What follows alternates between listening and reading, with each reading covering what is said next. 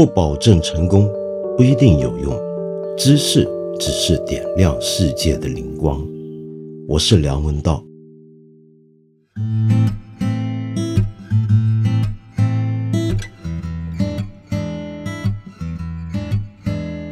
身为一个香港人，有时候有些事情是我不能够完全理解的。在这几年跟大陆的年轻朋友交往的过程当中，你比如说我遇到过一些说自己是梅艳芳、张国荣歌迷的人，然后我看他们年纪十来二十岁，那也就是说，梅艳芳、张国荣走的时候，他们都不晓得才多大，那怎么会喜欢上梅艳芳和张国荣的歌呢？那么然后我再看到。原来这几年呢，已经到九零后都要怀旧的地步了，而他们怀的旧呢，则是一些我年轻时代我的背景音乐，那些港台的流行歌曲。这到底是怎么回事？到底当年的港台流行音乐来到大陆的时候是怎么样传播的？起到的作用是什么样的作用？我今天找到一个当年亲历其中的内行人。来跟我聊聊这个题目，他给我们说一些那个时候我们这些一般乐迷所不知道的内幕消息。那这个人噔噔噔噔，各位就是高晓松了。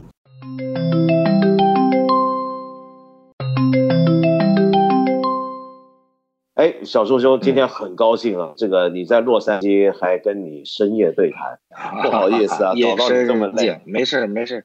我特别想跟你聊一件事儿啊，就是我最近呢，我们看理想这里发现一些很奇怪的现象，就是我们很多的年轻朋友，我们这里的年轻读者啊、听众啊、观众啊，好像都在怀旧。当然，从我们这个岁数的人来讲呢，可能会有些搞不懂，就是你比如说，什么二十岁的人都在怀旧，而且怀的旧呢，甚至可能是一些他们自己没有经历过的旧时代。比如说，今天的一些零零后会去怀念八零年代的流行音乐，你觉得这是怎么回事儿？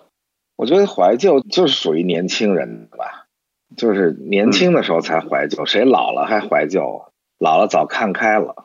就是年轻的时候，一个是怀旧，一个是每个人都觉得上一个时代更美好嘛。对对对，那个叫巴黎什么？午夜巴黎，对午夜巴黎嘛，对。你看，我们年轻的时候大概就很怀念六十年代，是不是？我们没经历过的年代。对，还有怀念民国的，对，还有怀念民国，怀念自己未曾经历的那个传说中的美好时代。现在还有下一代人也会怀念今天，怀念宋朝，是不是？还有宋崔嘛？那你记得八九十年代，因为你是过来人啊，在大陆上，嗯，就是八九十年代的时候的流行音乐的情况，我也很好奇，因为我们这里很多年轻朋友很怀念八九十年代的港台流行曲，觉得那个时候的流行曲很有意思。那虽然我在台湾住过十几年，然后我又是个香港人啊，但是很奇怪的，我对于这些年轻人的这种讨论，反而有时候是有隔膜的。隔膜是什么意思呢？虽然他们讲的那些音乐我都熟悉，可是大家背景不同。我是在香港和台湾听到这些音乐的，可是我们的听众是在大陆听到这些音乐的。而你那个时候正好就是行业内的大 boss 嘛，所以我想知道你那个时候你在接触这些港台来的流行音乐的时候是什么情况？我那时候八九十年代我可不是大 boss，八十年代我还在上中学，然后上大学，啊，九十年代我开始进这行，但是那个时候的也是 boss 啊，你九十年代就是 boss 了啊，啊，那也不是，那个时候九十年代刚刚开始有唱片公司，大陆才，而且最开始的两家唱片公司，一家叫做大地，就是香港人来办的。对，我最开始是爱敬那时候的刘卓辉，嗯，他是对刘卓辉，对他给 Beyond 写普通话歌词吧，是他来到大陆，然后因为他跟爱静好了嘛，然后就成立了这个大地唱片，啊，另外一家叫做正大，是正大集团，就是泰国那个做饲料，正大集团当时在内地做很多文化的事情，包括央视的正大综艺等等，就成立了正大。然后是 Beyond 的经纪人叫 Leslie，又来大陆成立了红星唱片社。嗯。大概最开始就这么几家吧，呃，也都是港台来的，因为大陆那时候根本不知道什么叫唱片公司是干嘛的，签合约是怎么签的，大家唱片是怎么做都不知道，因为那之嗯。前在内地就只有文工团和电视台是这么两种组织啊来干这个事儿，那都没有唱片公司那些运作，谁也不懂。嗯再加上那个时候的港台的流行音乐确实是高峰，我觉得从两个角度看啊，一个当然了，每一代的文艺青年或者叫嗯。青年知识分子都怀念嗯。上一个时代、嗯。啊，这是一个规律。但是嗯。从客观上讲呢，那个时代的港台流行音乐确实是高峰。啊，嗯。跟今天的港台流行音乐比起来，那个时代的创作，那个时代的影响力，嗯。啊、那个时代的港台的流行音乐，因为有罗大佑，有是。Beyond，有是。达明一派，有是。各种各样这些，所嗯。以其实，在八九十年代的时候，流行音乐几乎已经能跟电影、文学这些东西比肩。啊，嗯。因为它产生的影响力跟对时代的意义嗯。是巨大的。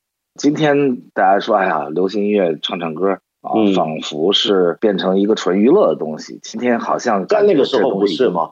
那个时候不是，那个时候是因为你刚刚说的很严重，说的几乎是能够取代。因为我记得八十年代是文学起到的力量最大，对不对？八十年代就是有那种大家在书店门口排队等一个作家新书。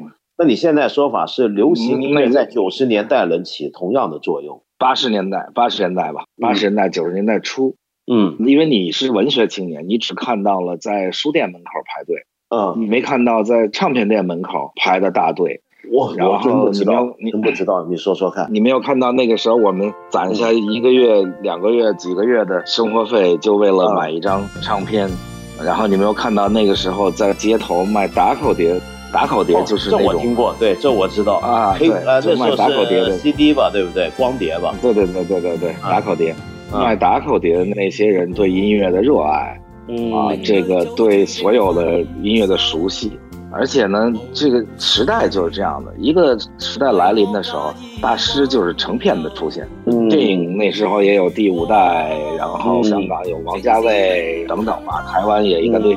啊，文学就不用说了，你最了解。然后，嗯嗯嗯，呃，包括大陆的诗歌，是流行乐那个时候也出现一片大师，就是罗大佑啦、崔健啦等等啦。嗯啊，所以来的时候，大师们是成波一起来，走的时候走的一个都不剩，走的一个都不剩。所以你看到就会出现某一个时代，电影也没大师，然后音乐也没大师，文学也没大师，但是这就是时代的规律嘛。所以八十年代正好赶上高潮的时候，就是各方面都是大师辈出。嗯所以那个时代流行音乐一下子到了一个很高的高度，那根本不是简单的说娱乐一下。当然，娱乐的音乐那个时候也很好听。嗯那个时候就算娱乐的这个娱乐的谭咏麟啊，嗯也很好听啊。我还记得我花对十四块钱，十四块钱啊，那个时候买一张八十年代的四块钱，对，十那比一包四块钱买一张他的，中华烟还贵。买一张他的黑胶。叫《爱的根源》，哦然后那里面有那个，爱在深秋，对对对对对，那是经典唱片，他的。完全不懂粤语的情况下全听懂了。那个回忆在这一刻的你，也曾。因为粤语的文化到了最高潮的时候，粤语电影、啊电视剧，然后这个音乐，啊、啊那个时候所有的文艺青年都听得懂粤语。你说这个让我觉得很有意思啊，因为你刚刚一开始讲的是一个我们不太了解的工业情况，因为您开始介绍有几家当年香港人上来开的唱片公司，带来了一些的工业上的东西，比如说怎么样签合约，怎么样出唱片这些东西。那后面你说的这些呢，就是一些具体的音乐产品，就是说这些创作的作品，他们的内容起到的作用。这里面我不理解的是什么呢？就是因为我是个香港人啊，那粤语这件事情对我来讲是我的从小到大的母语，我们天经地义的讲粤语，在香港。可是呢，我一直没法搞懂，因为我那个年代回来大陆也是有这个印象，就像你讲的，跟很多人聊天，有时候我回头跟香港来的朋友讲粤语，我发现我们比如说私下用粤语说，哎，这人怎么样？怎么样讲他坏话啊，哎，人家听懂了。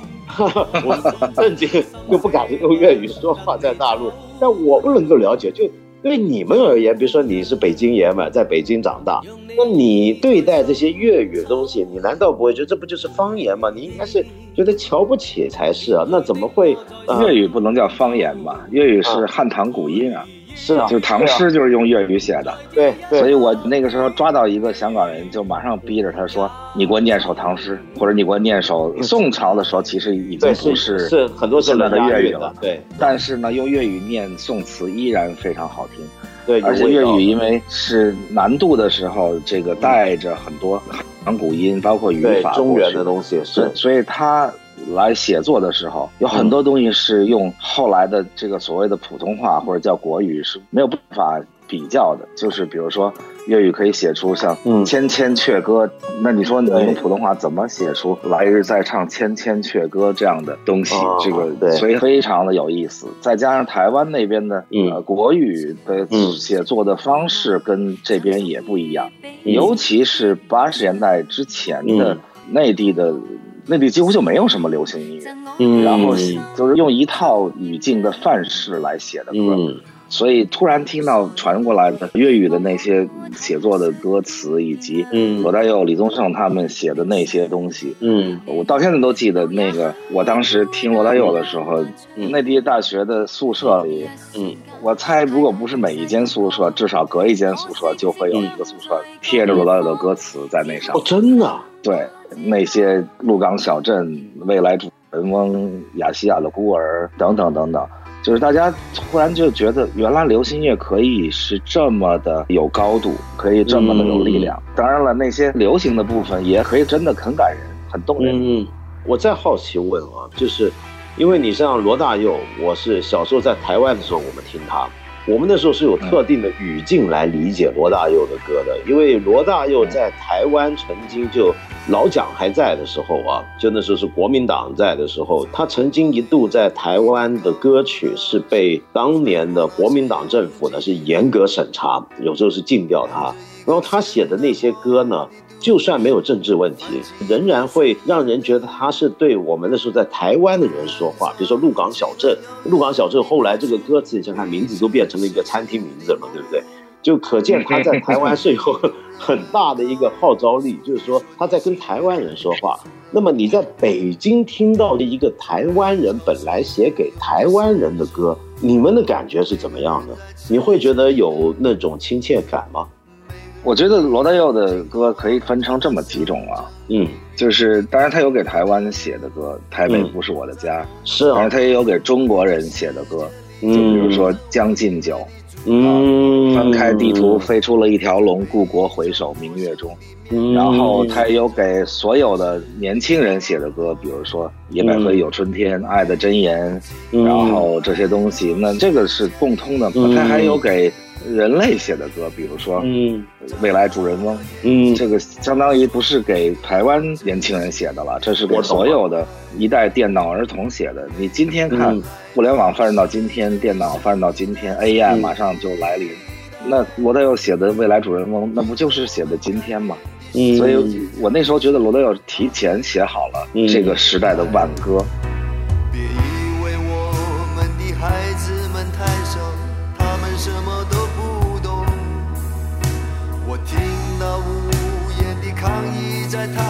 悄悄的睡梦中。我们不要一个被科学游戏污染的天空。我们不要被你们发明变成电脑儿童。因为流行乐本来就比其他的艺术种类更容易传播，因为它用音乐承载。那你说欧美流行音乐呢？那你说它是给美国人的吗？还是写给英国人的？那到全世界的人听了都有道理，很多好的。大家音音乐是最能共通的一种语言吧？啊，所以再加上同文同种，然后再加上整个那个时代的那个，那是一个亢奋的时代，或者叫光芒万丈的时代吧？嗯，我我能不能这么来想啊？你刚刚提到一个很有趣的说法，同文同种，就其实回想起来，的确。当年的台湾的流行音乐、香港的流行音乐，尽管有一些地方上的东西，比如说香港流行音乐用粤语写作，那台湾流行音乐有一部分是针对台湾来写作，可是因为他们同时又都是中文，又都是中国人在写在唱，那所以在大陆的中国人，他听到的时候，第一是能够很快的进入理解，但是同时又能够感觉到那种不一样，是不是？很明显的感觉到这里面有些新东西，所以那种感觉就是那那。当然了，那当然，对，就是因为以前没有过嘛，就是以前因为内地没有什么真正的流行音乐，嗯，那实际上是这样，八十年代到九十年代初的内地的所谓的流，管它都叫流行音乐吧，实际上都是讲社会的，都没什么讲人的，就分成嗯。歌颂社会的啊、嗯。晚会歌曲，以及 这个批判社会的摇滚乐，对，大家都是在讲社会，嗯然后好啊不好啊等等，但是没有什么讲人的自己的嗯所有的这些东西，所以从那儿传来的那些东西，实际上是开启了一个非常人文的那种窗户吧。嗯啊，当然了，你说你在台湾，你在香港，我们在这儿，那也可能还有一个原因，就是说，如果你从窗户里往外看风景，你可能觉得那儿更美啊，嗯但是你站在那个风景里，可能就不一样，你可能觉得我们是风景。啊没错，再加上最主要的，我觉得还是那个时代流行音乐确实达到了那个高度嗯啊。其实你要说台湾的本土的音乐啊，香港本土，嗯其实今天的台湾跟香港倒真的出现很多非常本土的东西，是非常台湾本土用闽南话唱的啊等等，是，非常的香港本土那些东西。那个时代其实还没有那么明显。啊，对那个时代还是大家都是那种中国，然后整个的传承下来的。你像那个时代的台湾和香港的文化，其实民国的遗风还是很多的嗯啊。实际上是很多民国遗风加上大量的西方的东西和一点点本土的东西。你要回头看今天的本土东西是很少的啊，主要是整个中华文化传下来的那些东西，以及深受欧美影响。所以还有一个好处就是，为什么觉得港台流行乐那么好？因为它率先受了欧美跟日本的影响，嗯而那个时候内地还跟欧美、日本隔着一些距离，所以这些影响通过了港台流行音乐传到了这边。所以它既带着刚才咱们说的这种中华文化呀，这中文的写作，这个又带着很多他们比较先进的受了欧美、日本的影响，所以那些音乐传到内地的时候，当然就是跟这边比，那是有很大的不同。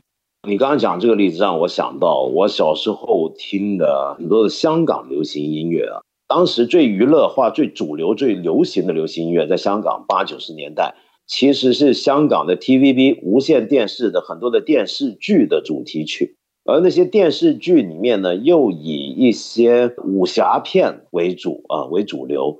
那么那时候呢，呃，有几个人物是固定的搭档，比如说像作曲的顾嘉辉、填词的黄沾，啊、郑国江。那当时呢，嗯你想想看，那种曲风啊，顾嘉辉有时候是故意中国化的，他有些曲子是故意用五音音阶来写。那么黄沾呢，就基本重新要写出一个他印象中的中国。所以，比如说那个年代，还有郑国江也是卢国沾，所以他们出来那些歌词都很奇怪。比如说像今天不大会这么写歌词了，什么万水千山纵横啊，沧海一声笑啊，浪奔浪流啊，对不对？非常的中国化的东西，真的很有意思。你像那个时候香港的最红的电影电视剧讲的是什么？讲的不就是霍元甲吗？讲的就是陈真，对，讲的就是中国的故事啊，讲的就是中国人怎么抵抗那些所谓的帝国主义啦、什么啦。那不讲的不是也是上海滩讲的什么爱国呀？万水千山总是情讲的什么爱故乡，然后中国传统的大家庭，那完全都是正宗的中华文化的范儿。所以这个影响当然就是全中国的影响。所以你看，我常跟人讲说，香港很多人不了解香港怎么回事儿，什么的问我，我说香港很奇怪，就在以前那个时候，我小时候八九十年代，呃，有个很大的特点，比如说香港最有名的电影电视剧的类型就是武打片嘛。那香港的武打片成系列的武打片有一条线索是贯穿的，从黄飞鸿爱国，爱国，没错，霍元甲数起啊，对时间最早，霍元甲、陈真、黄飞鸿，到最新的叶问，一以贯之的一个东西是什么呢？就是打老外，每天就是打洋兵啊，然后打这个日本来的浪人，然后一路打什么俄罗斯拳王，就从来是始终不懈的打老外。就我说，我说你看那个东西，你会觉得香港人是一群他妈骨子里头尤其的那种民族主义啊，甚至是带着大汉种族主义色彩的一些东西，然后在电影、音乐里面全部都能够体现出来。所以那个年代是那样子的，今天回顾就特别有意思。曾想挚爱相伴，一路相依往返。谁知心醉朱顏，消逝烟雨间。说回啊，就你刚刚讲到这些音乐，在大陆大家听起来觉得还是很有同情共感的，然后同时又是新颖的。但是你作为一个业内的人士，因为你跟我们不同，就我们可能是一般乐迷，你同时是个行业内的人，你在行业内那个年代接触这些音乐，跟你入行工作这些里面有没有什么关系啊？呃，内地的流行乐整个的产业最开始就全是港台来手把手教的。那个时候，内地的流行乐不要说大 boss，二 boss 都没有，就是嗯全是。我不应该用歧视这样的词啊，嗯但是确实水平跟港台差了，就是在整个工业上。当然，我们有很好的摇滚乐啊等等，对，但是整体的工业上还是单打独斗的。有有个崔健就单打独斗，嗯然后有个什么唐朝来单打独斗，对，就是成为工业化，嗯这个基本都是港台来手把手来教。嗯，所以呢，当然这也是双面刀啊。这个后来也反省了，就是说嗯啊，港台因为没有面对过这么大的市场以及地域的这个区分的不同，所以他们还是用经营小市场的方式来做。所以其实开始的时候都不太成功。就比如说，没错，当时还叫五大唱片、什么四大唱片来的时候，嗯我大家都清晰的记得索尼唱片，包括华纳唱片。你知道当时这些国际公司的中国的部门，就是内地的部门吧，嗯，是低于香港的，要向香港汇报。香港在向亚太区汇报，对，这个香港再向亚太区汇报，嗯所以是这个级别非常低。嗯我现在都记得索尼中国建的时候派来一个人，他就是台湾一个大概二线艺人的助理。哦这样子啊，对，就是到了内地，他就是索尼中国的总经理。老大，我就不提名字了，对，厉害极了。然后我还记得刘欢有一天晚上特别激动的跟我说说，哎呦，我要签索尼唱片了，还把合约拿来给我看，我还帮他看合约等等。然后 那位在台湾其实就是一个小助理的哥们儿，然后拍了一张照片，我印象特别深刻，就他嗯坐在一张太师椅里，然后，坐在那儿。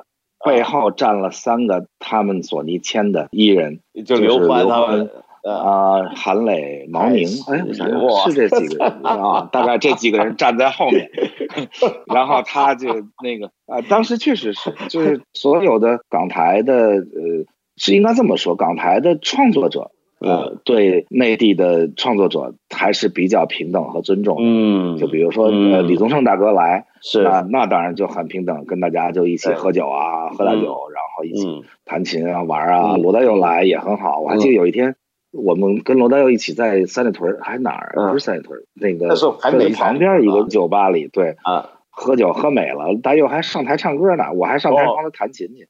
哇，然后张亚东也上台，那就是在音乐人之间还是挺好的，因为音乐人还是大家互相惺惺相惜吧。嗯但是在这个产业上，那是差了很多。我记得还有一个特逗的事儿，那嗯就是港台来一个，那就更不入流了，连那位助理的都不是，然后请来那个说能请来一个港台的制作人，就觉嗯得我天牛逼，了简直就牛的不得了。啊然后大家还去观摩他怎么录音，啊，然后他就一直让歌手打自己耳光，啊，然后说你你你会不会唱歌？你会不会唱歌？你打自己耳光。然后那歌手居然就还就真的打自己耳光，啊，然后因为大家觉得港台的流行音乐那是那是正宗的呀，人家怎么玩的，咱就得跟着人家学就人家。是打这个耳光出来的，对吧？呃我们也得呃，那我们也不知道人家是不是打自己耳光，没有让你打耳光，没听过，你就你就打耳光啊，就是很长时间处在这个非常不平等不堪的真的很不堪。呃，非常不堪，非常不堪。呃，嗯不不光是音乐，电影也一样。刘晓庆跟我讲，刘晓庆说那时候他拍《火烧圆明园》什么垂帘听政的时候，对她是女一号啊，嗯，连房间都没有。他说我每天得收了工骑车回八一厂，然后睡觉。他说有时候我实在拍戏太累，就恳求香港的剧务说能不能给我开间房。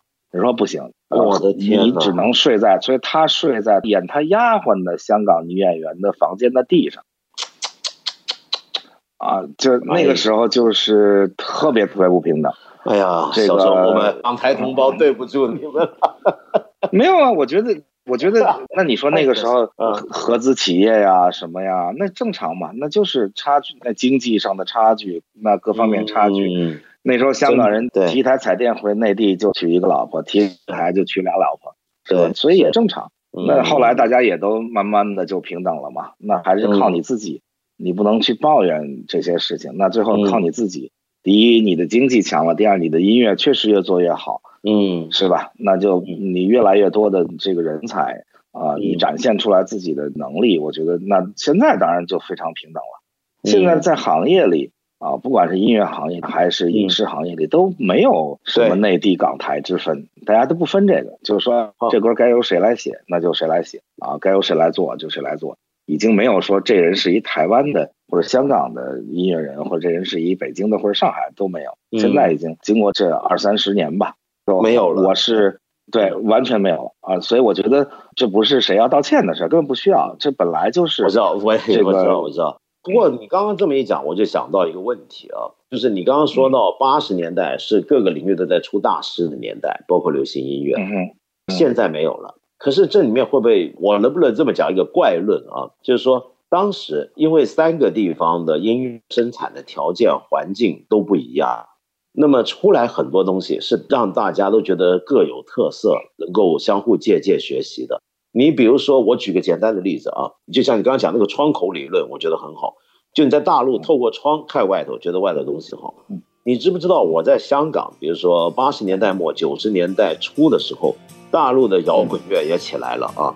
那嗯那个时候呢，我透过这个窗，我们那帮人啊，香港那些爱听音乐的乐迷年轻人，我们是瞧不上香港流行音乐的，我们觉得这些玩意儿就是他妈通俗的。那谭咏麟、张国荣当然也喜欢过，但是问题是始终觉得那就是流行嘛，那就流行工业嘛，那不对劲。然后我们喜欢什么呢？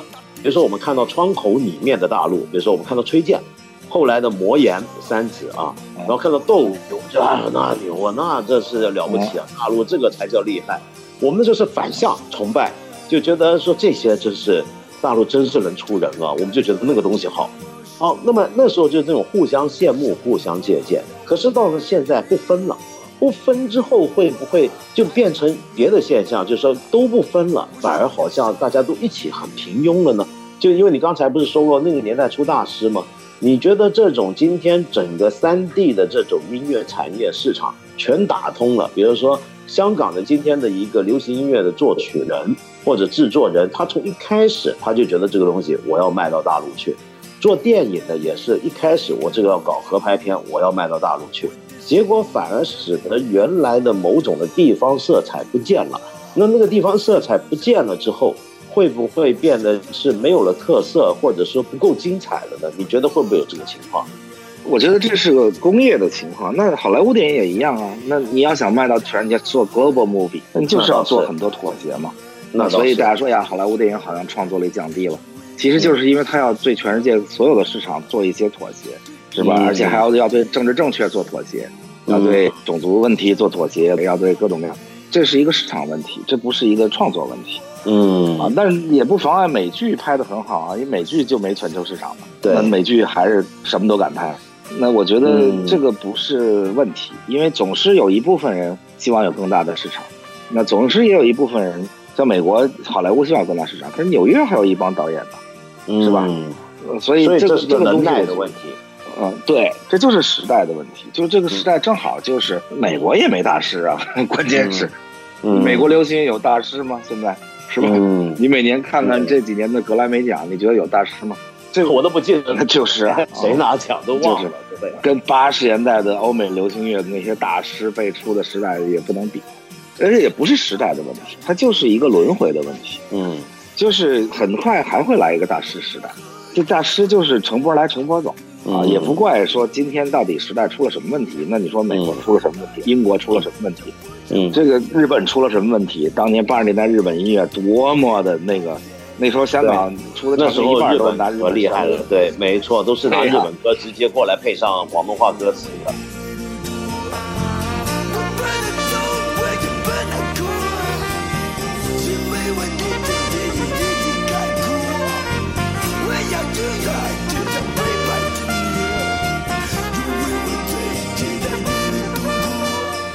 我最后再问你一件事儿啊，就是关于民谣，因为最近呢，我们有一个小节目叫《民谣小史》，在我们那边很多人听，里面还有一集呢，就提到了，当然要讲你了，讲到民谣的话，嗯，讲你那段经历。那我就好奇，民谣这个东西啊，我们一般都会觉得是校园民歌这个东西，校园民谣本来是个比较小众的事情，而在你那个年代，其实你想想看，没有互联网，没有今天这种种的推广工具，因为我觉得在大陆民谣好像变成一个全民的流行歌曲，它是怎么样做成的呢？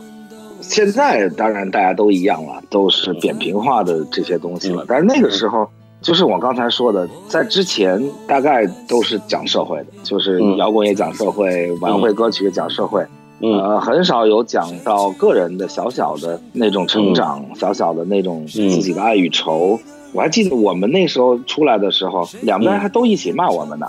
那个哦。主流的骂我们说，你们这个歌曲小情小调，不承载教育意义，没有教育意义对年轻人。然后嗯。摇滚乐也骂我们呀，说你们不呐喊啊，不为社会 呐喊，你们只关心自己那点小情小调。嗯，就像今天骂小啊结果反而清新一样。呃，结果反而就是这个关心自己，因为绝大多数的人民就那个时候的教育说你是个螺丝钉，你不应该关心自己，你应该关心这台机器。嗯那螺丝钉不能关心自己的成长吗？不能歌唱自己的爱与愁吗？嗯一颗小小螺丝钉也有爱与愁啊。嗯，所以那个时候一下子火成那样，我觉得跟这个有很大的关系，就是有关自己的、有关个人的这些东西特别的少，大家都在讨论社会的问题，所以就一下子就就成那样了。我懂了，所以这里面最后的意思其实就是说，民谣的走红，其实它依靠的不是一个巨大的产业，不是一个很成熟的市场推广体制，而是因为那种音乐、那种歌词本身就是跟他这个时代里面大多数的人个人在对话。而且还因为民谣是没法制造的嘛，它是一个很个人化的东西，嗯它是没法制造，它只能长出来，所以你也不知道什么样的土地里长出了这么一个玩意儿，嗯所以你就只能等了。那如果它真的能长出来，那它当然是根植在土壤里的东西，嗯，它就会比较有生命力。那跟在流水线上生产的东西应该是不一样它，不能是工业制品。嗯那没办法工业生产啊，嗯。这都是一个人抱着吉他拿一支笔去写的东西。你也没见过一张民谣唱片是组织了七八个作者给一个民谣歌手写歌，不可能从来没有了。嗯那你们那批那时候做民谣的人，你们怎么去看？比如说以前台湾的那种校园民歌呢？喜欢啊，我们主要就是受了那些影响啊，非常的喜欢。哦但是我们没，没有那么清新，嗯，因为台湾那个时代，再加上靠海的地方，总的来说我觉得还比较清新吧。台湾的校园民歌时代特别清新。嗯啊，我们那个成长的环境也好，我们的整个的氛围没有那么清新，但是其实是有一些我们自己的特色吧，就我们嗯是怎么成长的。嗯所以那时候我们那些歌到港台去，大家也觉得很奇怪，说什么叫睡在上铺的兄弟？就是你们还有睡在上铺的？啊、说说同桌的你是什么意思？说说一个桌坐俩人啊？哈哈哈果然是很不一样。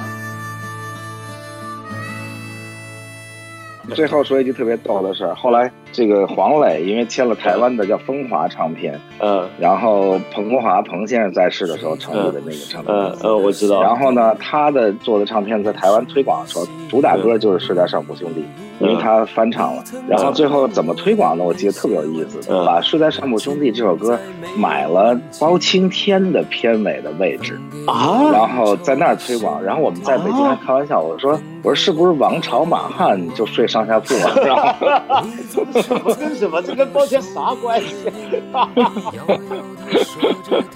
这这个时代啊，很有意思啊。那个我跟你讲今天已经不会有这种，今天不可不能想象。对，所以今天怀旧的年轻人了解一下这个王朝马汉睡上下铺的时代是怎么回事儿吧。嗯，谢谢你，谢谢你，小有周着再也不为那些事忧愁。我上铺的兄弟，睡在我寂寞的回忆。那些日子里，你总说起的女孩，是否送了你她的发带？今天真是谢谢小钟兄啊，促成了我们这次 crossover。那么我们大伙呢都在蜻蜓 FM 上面做我们的节目，当然他的节目那影响力可是大多了，比起我们这个冷门节目，难得他愿意串门，真不容易。小钟兄呢，他的那个会出了一段时间的小年鉴，你们听过没有？我得推荐一下，非常有意思。因为这里面真的能够让我们看到我们中国一代又一代人的情感记忆。我们今天讲到的这种八九十年代的港台流行音乐，以及大家对它的印象，其实就是一种情感记忆。而小松兄这个小年鉴呢，就是很集中的呈现出一个不是那么正式官方版本的一种民间记忆。那么大家记得捧场。那些事忧愁。你问我几时能一起回去，看看我们的宿舍，我们的过去。你刻在墙上的字依然清晰，从那时候起就没有人能擦去。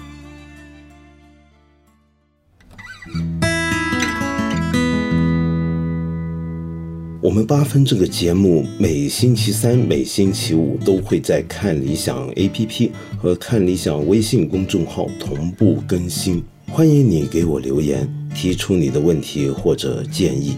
我们今天就先聊到这里了，下期节目再接着谈。